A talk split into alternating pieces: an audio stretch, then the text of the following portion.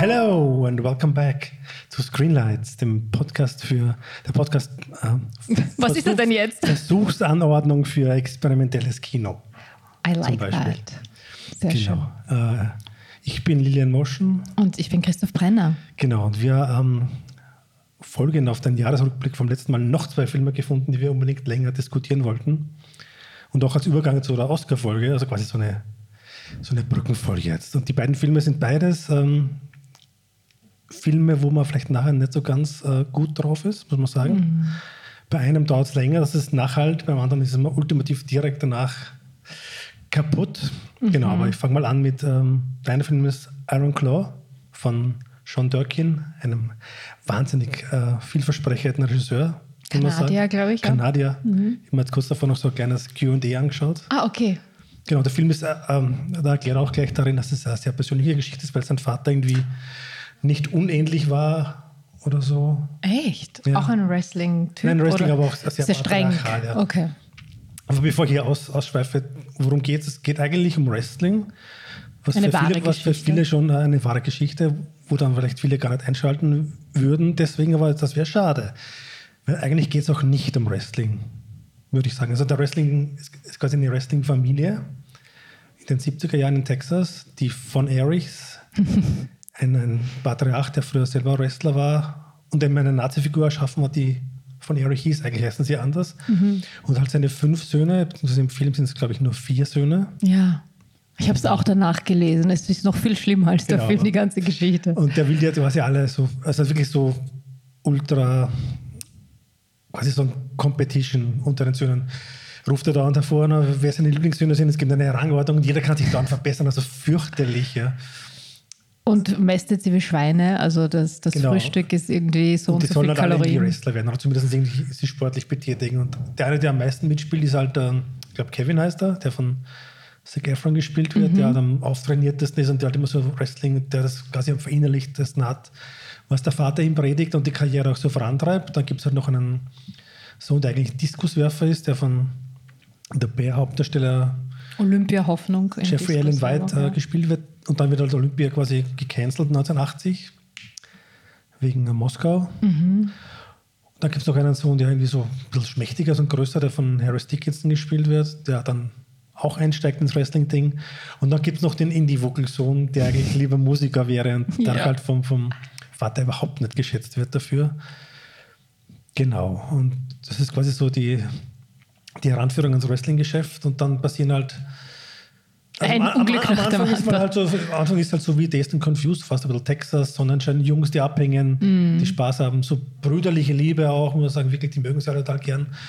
Aber alle quasi ständig unter der dunklen Wolke des, des Karrierezwangs des Vaters, dass da irgendwas draus werden soll mit, mit Wrestling, weil der betreibt einen, also einen lokalen Wrestling-Joint. Also Der hat eine eigene Firma. CCW, damals war Wrestling noch so wirklich so lokal organisiert, muss man sagen, regional, bevor dann halt so WWF und so aufkam in den 80ern. Genau, und unter diesem, dieser Drucksituation da quasi auch ein super Business hinzustellen, werden die halt quasi alle nach und nach verheizt, kann man sagen, oder? Darfst Richtig. du mal was. Nein, nein, das ist absolut gut zusammengefasst. Sie werden verheizt. Äh, Es wird überhaupt nicht Wert äh, gelegt, dass die irgendwie in die Schule gehen oder einen Schulabschluss machen Stimmt. oder sowas. Also das ist, spielt auch eine große Rolle, dass die dann auch, wenn sie anfangen daran zu zweifeln, wie, wie richtig das ist, was der Vater hier macht, aber was sollen sie denn sonst machen? Sie können ja nichts. Ne? Sie haben nur die Muskeln und haben nur das gelernt. Ja? Ähm, Also müssen sie da weitermachen.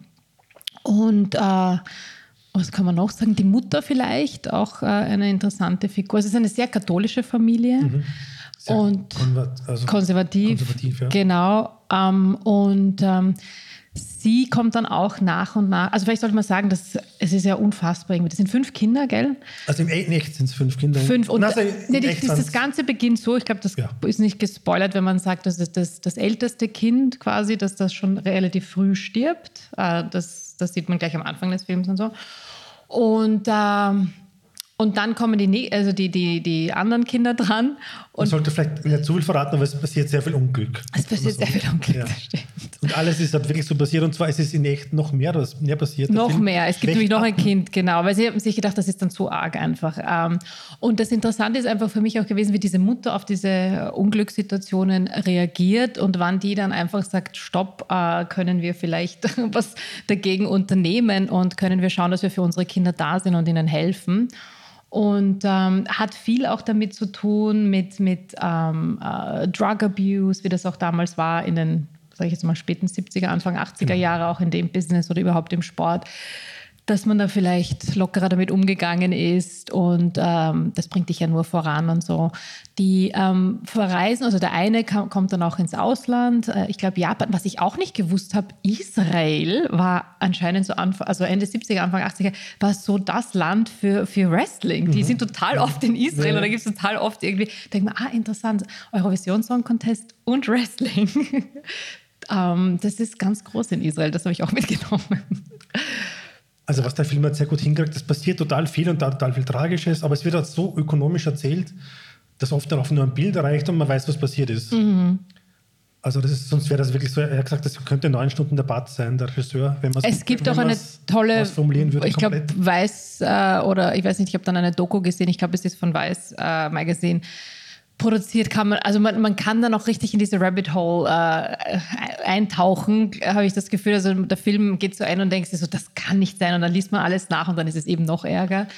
Und ja, und das ist äh, spannend erzählt, wie diese Dynamik zwischen den Brüdern ist, weil sie einerseits Konkurrenten sind die ganze Zeit, aber andererseits sind sie auch füreinander da um sich gegenseitig zu beschützen vor diesem sehr brutalen, äh, grauenvollen Vater eigentlich, muss man sagen. Es gibt ja. eine wahnsinnig schöne Szene, wo sie dann einmal gemeinsam abhauen, um das Konzert des Jüngsten quasi ja. zu sehen. Das und sie feuern ihn so ja. an und man denkt sich zuerst, ach, der sackt sicher Uhr. Und dann, ey, er ist jetzt nicht großartig, aber why not? Er hätte auch diese Karriere einschlagen genau, können. Der, Song, der Song, also ja.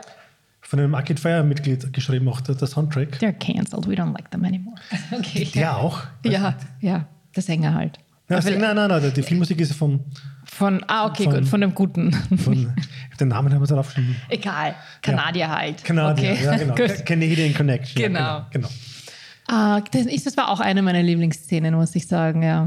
Und also es gibt, ich finde, es gibt wahnsinnig viele tolle und arge Szenen. Mhm. Also auch wie in seinen vorigen Filmen halt, The Nest und.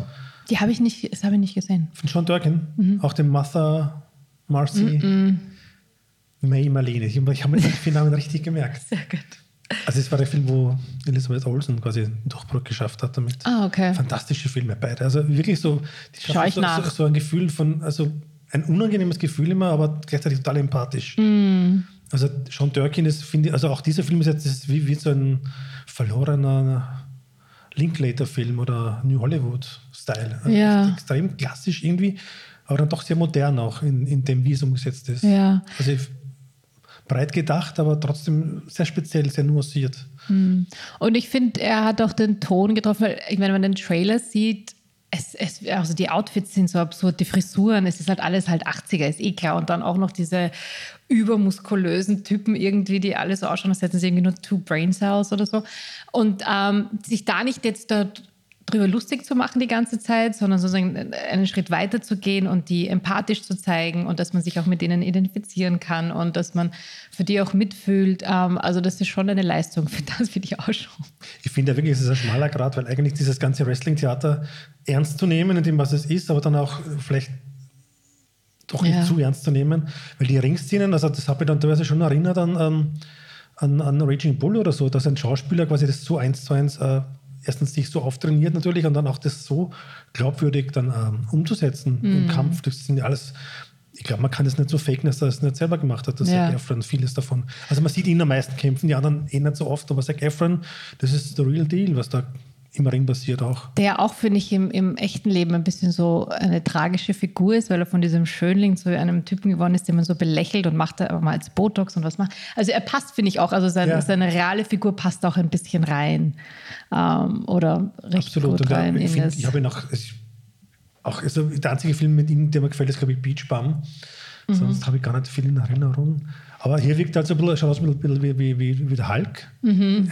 auch die, die Frisuren, also komplett, äh, ja. Aber also die emotionalen Momente liefert er wirklich glaubwürdig. Das stimmt. Vor allem zum Ende hin. Er ist auch der Einzige, der dann auch wirklich eine Beziehung hat, eine, eine gute, Mhm. mit, also er heiratet, hat dann Kinder, ähm, der da Glück hat, die anderen haben da leider auch äh, urviel Unglück, muss man sagen.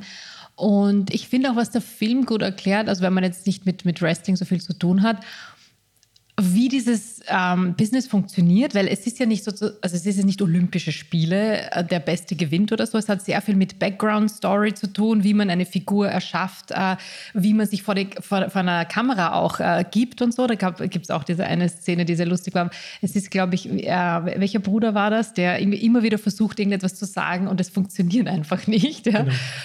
Ja. Genau, der Harris Dickinson-Charakter, der, Blut- genau. der, der kann es halt am besten, das heißt, so die, die Show zu machen, obwohl er eigentlich Ja. vom Kämpferischen jetzt gar nicht so talentiert wäre wie Ja. der Zac Efron-Charakter. Ja. Und dann sagt jeder, was sagt der Vater, was sagt der andere, dann einfach, da geht es jetzt, natürlich ist alles abgesprochen, aber wer gewinnt, hängt halt davon ab, Wie dich das Publikum auch. wie, das Publikum dich aufnimmt. Und. Richtig. wenn du quasi beliebt bist, dann kannst du so Matches auch gewinnen. Ja. Nicht, ob du jetzt besser bist. Das verstehe ich aber nicht, warum man überhaupt diesen Sport macht. Das ist für mich noch immer irgendwie nicht ganz klar, weil ja eben nicht der Beste gewinnt. Also die trainieren dann irgendwie Tag und Nacht und haben dann Verletzungen und ich weiß es nicht was, weil dann vielleicht doch was schief geht ne, äh, im Ring und dann äh, geht es einfach nur darum, ob das Publikum dich jetzt super findet oder der Chef, der, ich weiß es was nicht, Organisation, ob der dich dann irgendwie einlädt zu diesem Genau. Turnier und so. Wobei, ich weiß ist- gar nicht, ob es nur super ist, sondern auch, man, es gibt ja auch die Heels, die Bösewichte. Und die, die kann ich auch, Mhm. Stimmt, ja, die Villains auch extrem, also wenn sie dich auch sehr hassen. wie der Vater eben auch einer ein war, sehr genau. Ja, ja, das stimmt. Ja. Endes. Ja. Aber trotzdem ein weirdes Business. Ja, also ich finde also, es gibt ja auch lustigerweise eine Serie, die Heels heißt, die aber leider abgesetzt wurde, die durchaus Anleihen an diesem von Erich Drama nimmt. Ist leider auch komplett untergegangen, weil es halt wirklich, also Wrestling ist ja auch jetzt schon sehr Mainstream wieder, war es mal nicht. Also ich glaube, es hat Netflix die Rechte gekauft für WWF. Ja. Und dass es dann trotzdem halt so, so, eine, so eine Kulturkluft gibt. Es gibt wenig Leute, ich kenne ein paar davon, die es quasi so ernsthaft schauen, auch und so wirklich mit Wissen und Liebe und alles verfolgen. Aber für die meisten ist es vor allem in Österreich oder in Europa so, so ein, ja, keine Ahnung, Varieté-Theater. Ja. Absolut, ja. Obwohl es eigentlich, finde ich, mehr Performance-Kunst ist als, als Es ist mehr Performance-Kunst als Sport, oder? Würde ich sagen. ja. Obwohl nicht extrem harter Sport halt auch dahinter steht als Basis. Ne? ja, ja, klar. wenn du dich quasi so von, von drei Metern oder vier Fallen Metern lässt, auf ja. den Hallenboden fallen Ja, lassen musst. ja. Das ist, wie auch von Mickey Rocks äh, Film kennen, Wrestler, genau. kann das eigentlich nur mit Medikamenten dann halt zum Ja. Kompensieren sein. Ne? Stimmt, der Wrestler ähm, auch ein sehr gut. Ich Also- glaube, er ist mehr der Wrestler, ja, als, als ähm, was gab es noch für ein ähm, Glow oder so. Glow ist ja eher lustig. Ja, so ist halt dann halt so ein bisschen, ja, Ähm, stimmt. Ja, es gab eine, äh, ohne jetzt zu spoilern, gab es eine vielleicht Szene, die mir ein bisschen zu kitschig war. Also ohne, du Ich weißt, weiß- welche, ich weiß- ich weiß, was du du weißt, meinst. was du meinst. Das ist mir auch ein bisschen so das, das Religiöse, das Christliche geht mir dann ein bisschen, es wird zu dick und stark aufgetragen, habe ich das Gefühl gehabt. Das wäre nicht notwendig gewesen. Man hätte das vielleicht äh, visuell auch anders lösen können. Aber ansonsten schau, schaut man das wirklich gerne. Bis auf diese eine Szene habe ich Also man schaut es gerne, es ist emotional extrem mitreißend, will ich nicht sagen, aber es nimmt einen mit. Aber man, Ja. also am Ende haben wir gedacht, das ist echt ein großartiger Film. Ja, Also wirklich so klassisches Hollywood-Kino neu interpretiert und mit echt so einem emotionalen Wumms. Und viel Bad halt trotzdem. Ja, und die, waren, die haben wirklich gut funktioniert als, als Brüder. Die, die vier, fünf, Fünf, eigentlich dann sogar Fünf, sechs ja. dann letzten Endes. Wenn Ja, genau. Ähm, und auch die Mutter, ich habe jetzt ihren Namen vergessen, die Schauspielerin. Maura Tierney. Danke, genau. Ähm, Finde ich halt auch diese unterdrückte Ehefrau, die dann erst später sozusagen zu da sich es am Ende eine herrliche Szene. ja, sehr gut, ja. Äh, hat, hat auch einen to eben tollen, tolle Momente gehabt. Und ähm, ja, und wie groß die auch in Texas waren. Also die, die, die waren dann. Texas, ja. Ja, die waren schon.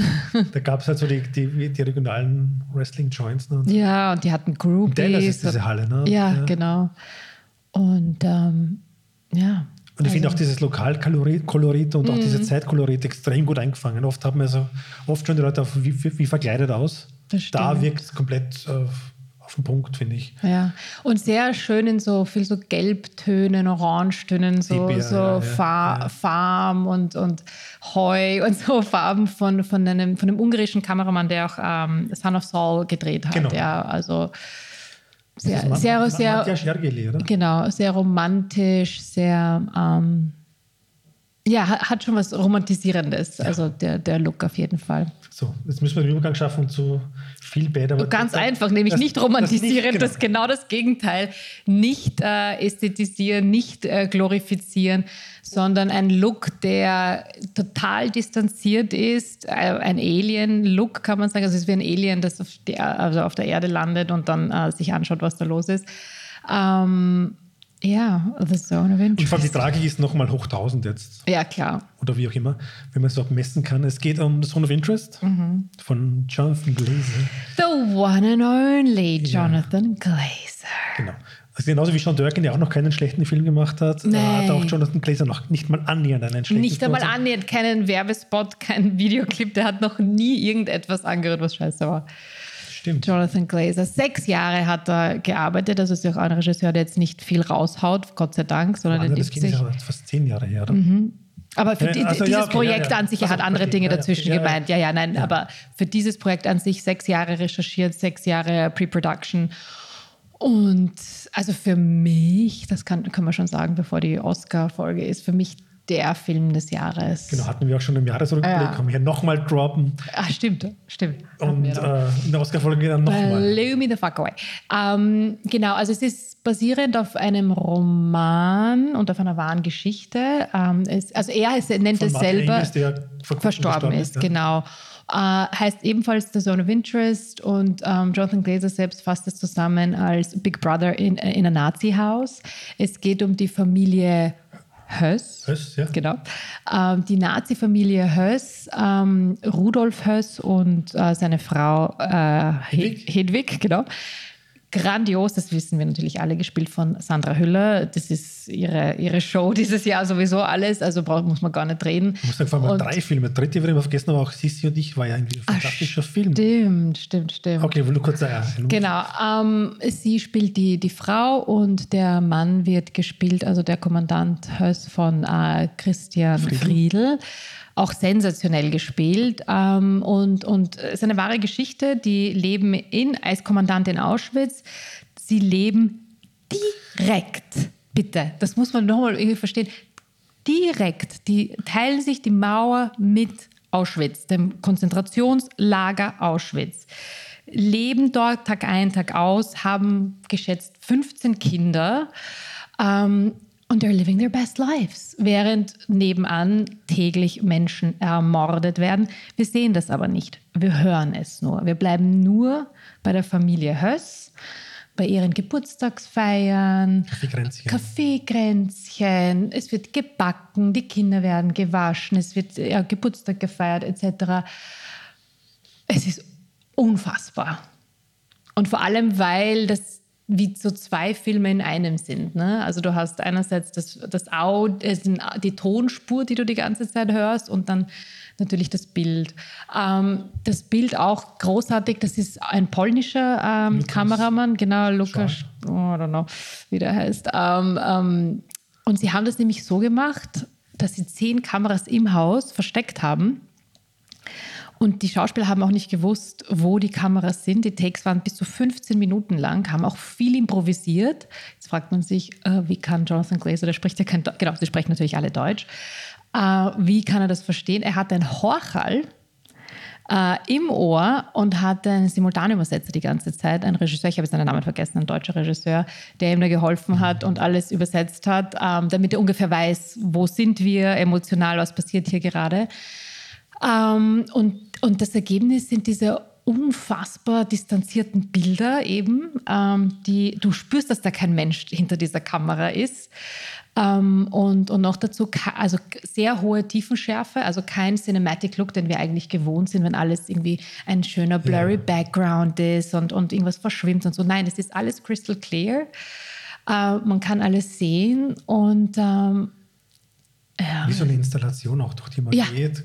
Es, Ja. ist, es hat nicht einmal so einen Doku-Charakter, weil für Doku müsste ja viel mehr Close-Ups und so geben. Genau. Das ist wie so Überwachungskameras, aber irgendwie Über, auch nicht. Ich finde, und genau diesen Stil hat er angefangen mit Under the Skin. Es war ja auch Genau. so dieses sehr alienhafte im Auto, in diesem Auto, in dem sie herumgefahren ist. Und das hat er hier jetzt perfektioniert, äh, mehr oder weniger mit diesen zehn Kameras. Aber es wäre ja nicht Jonathan Glazer, wenn er nicht noch eine Ebene und noch eine Ebene dazu baut, ähm, weil es geht einerseits um diese Familie, die wir da tagtäglich beobachten, aber er zeigt uns auch fast, also am Anfang habe ich gedacht, es ist ein Märchen oder es ist irgendwie eine Fantasiewelt oder die Kinder erträumen sich das. Sie zeigen auch das Gute. Also er zeigt auch das Gute, nicht nur das Böse, ohne zu spoilern. Äh, und da findet er auch eine, eine ganz eigene ähm, Kamera, sage ich jetzt Ja. einmal, Technik, um uns das zu zeigen. Und es ist dann so, und das ist schon etwas, was ich ganz arg finde, dass das nicht für Schnitt nominiert wurde, also der, der Film. Ich, ich verstehe das überhaupt nicht. Der Holdovers wird für Schnitt nominiert. Und, und Zone of Interest nicht, aber das ist für die Oscar-Folge. Ja, ja, das das wir set aside. Ähm, aber der, also der, wie das äh, geschnitten ist, also auch diese 800 Stunden Material, die sie da zusammengebracht haben mit diesen zehn Kameras, wie das Ganze montiert ist mit dieser zusätzlichen Ebene, eben die erzählt wird äh, von diesem Mädchen, das ein bisschen so wie Rotkäppchen ist, wirkt ein bisschen ähm, ihre Geschichte. Und dann schafft es auch noch Jonathan Glazer, nämlich die Gegenwart und die Zukunft einzubauen. Genau, das sollte man vielleicht dann nicht. Nein, das muss man nicht verraten, aber einfach sagen, der Film spielt nicht nur in der Vergangenheit, sondern es gibt einen Moment, wo es einen Schnitt gibt und wir dann plötzlich in der Gegenwart und auch Zukunft sind. Ja, ohne jetzt zu erzählen, was es ist. Und das ist für mich äh, das, der, der sensationellste Moment ever in, in der Filmgeschichte, glaube ich. Verstehe. Also, ja, Also der letzten Jahre, sage ich jetzt einmal. Darüber wird noch, glaube ich, viel geschrieben und äh, ja. Genau, weswegen man dem Film auch nicht Ja. vorwerfen kann, dass er das Leid irgendwie so ausblendet, weil dann muss man, glaube ich, schon sehr, sehr oberflächlich sich sowas anschauen, dass man das einfach nicht versteht. Nein. Ich finde sogar im Gegenteil. Hat Ja, das jemand gesagt? Ja, nach, nach Cannes gab es, war so Stimmen. Ja, Wirklich? ja. Okay. Wie man das so kalt und nüchtern und das muss doch alles bitte so wie Schindlers Liste sein. Das wird da hier doch. Aber ich finde, diese Art von, von Shoah-Kino ist einfach wirklich auserzählt. So kann man das nicht mehr erzählen, weil das ist einfach schon durchexerziert, perfektioniert wahrscheinlich auch. Aber hier das so zu erzählen, das Leid aus quasi aus der, von der wirklich von der anderen Seite der Mauer zu erzählen. Und für mich war der eine Moment wirklich so eklatant, wie ich das mal nicht verstanden habe, was sie im Haus reden.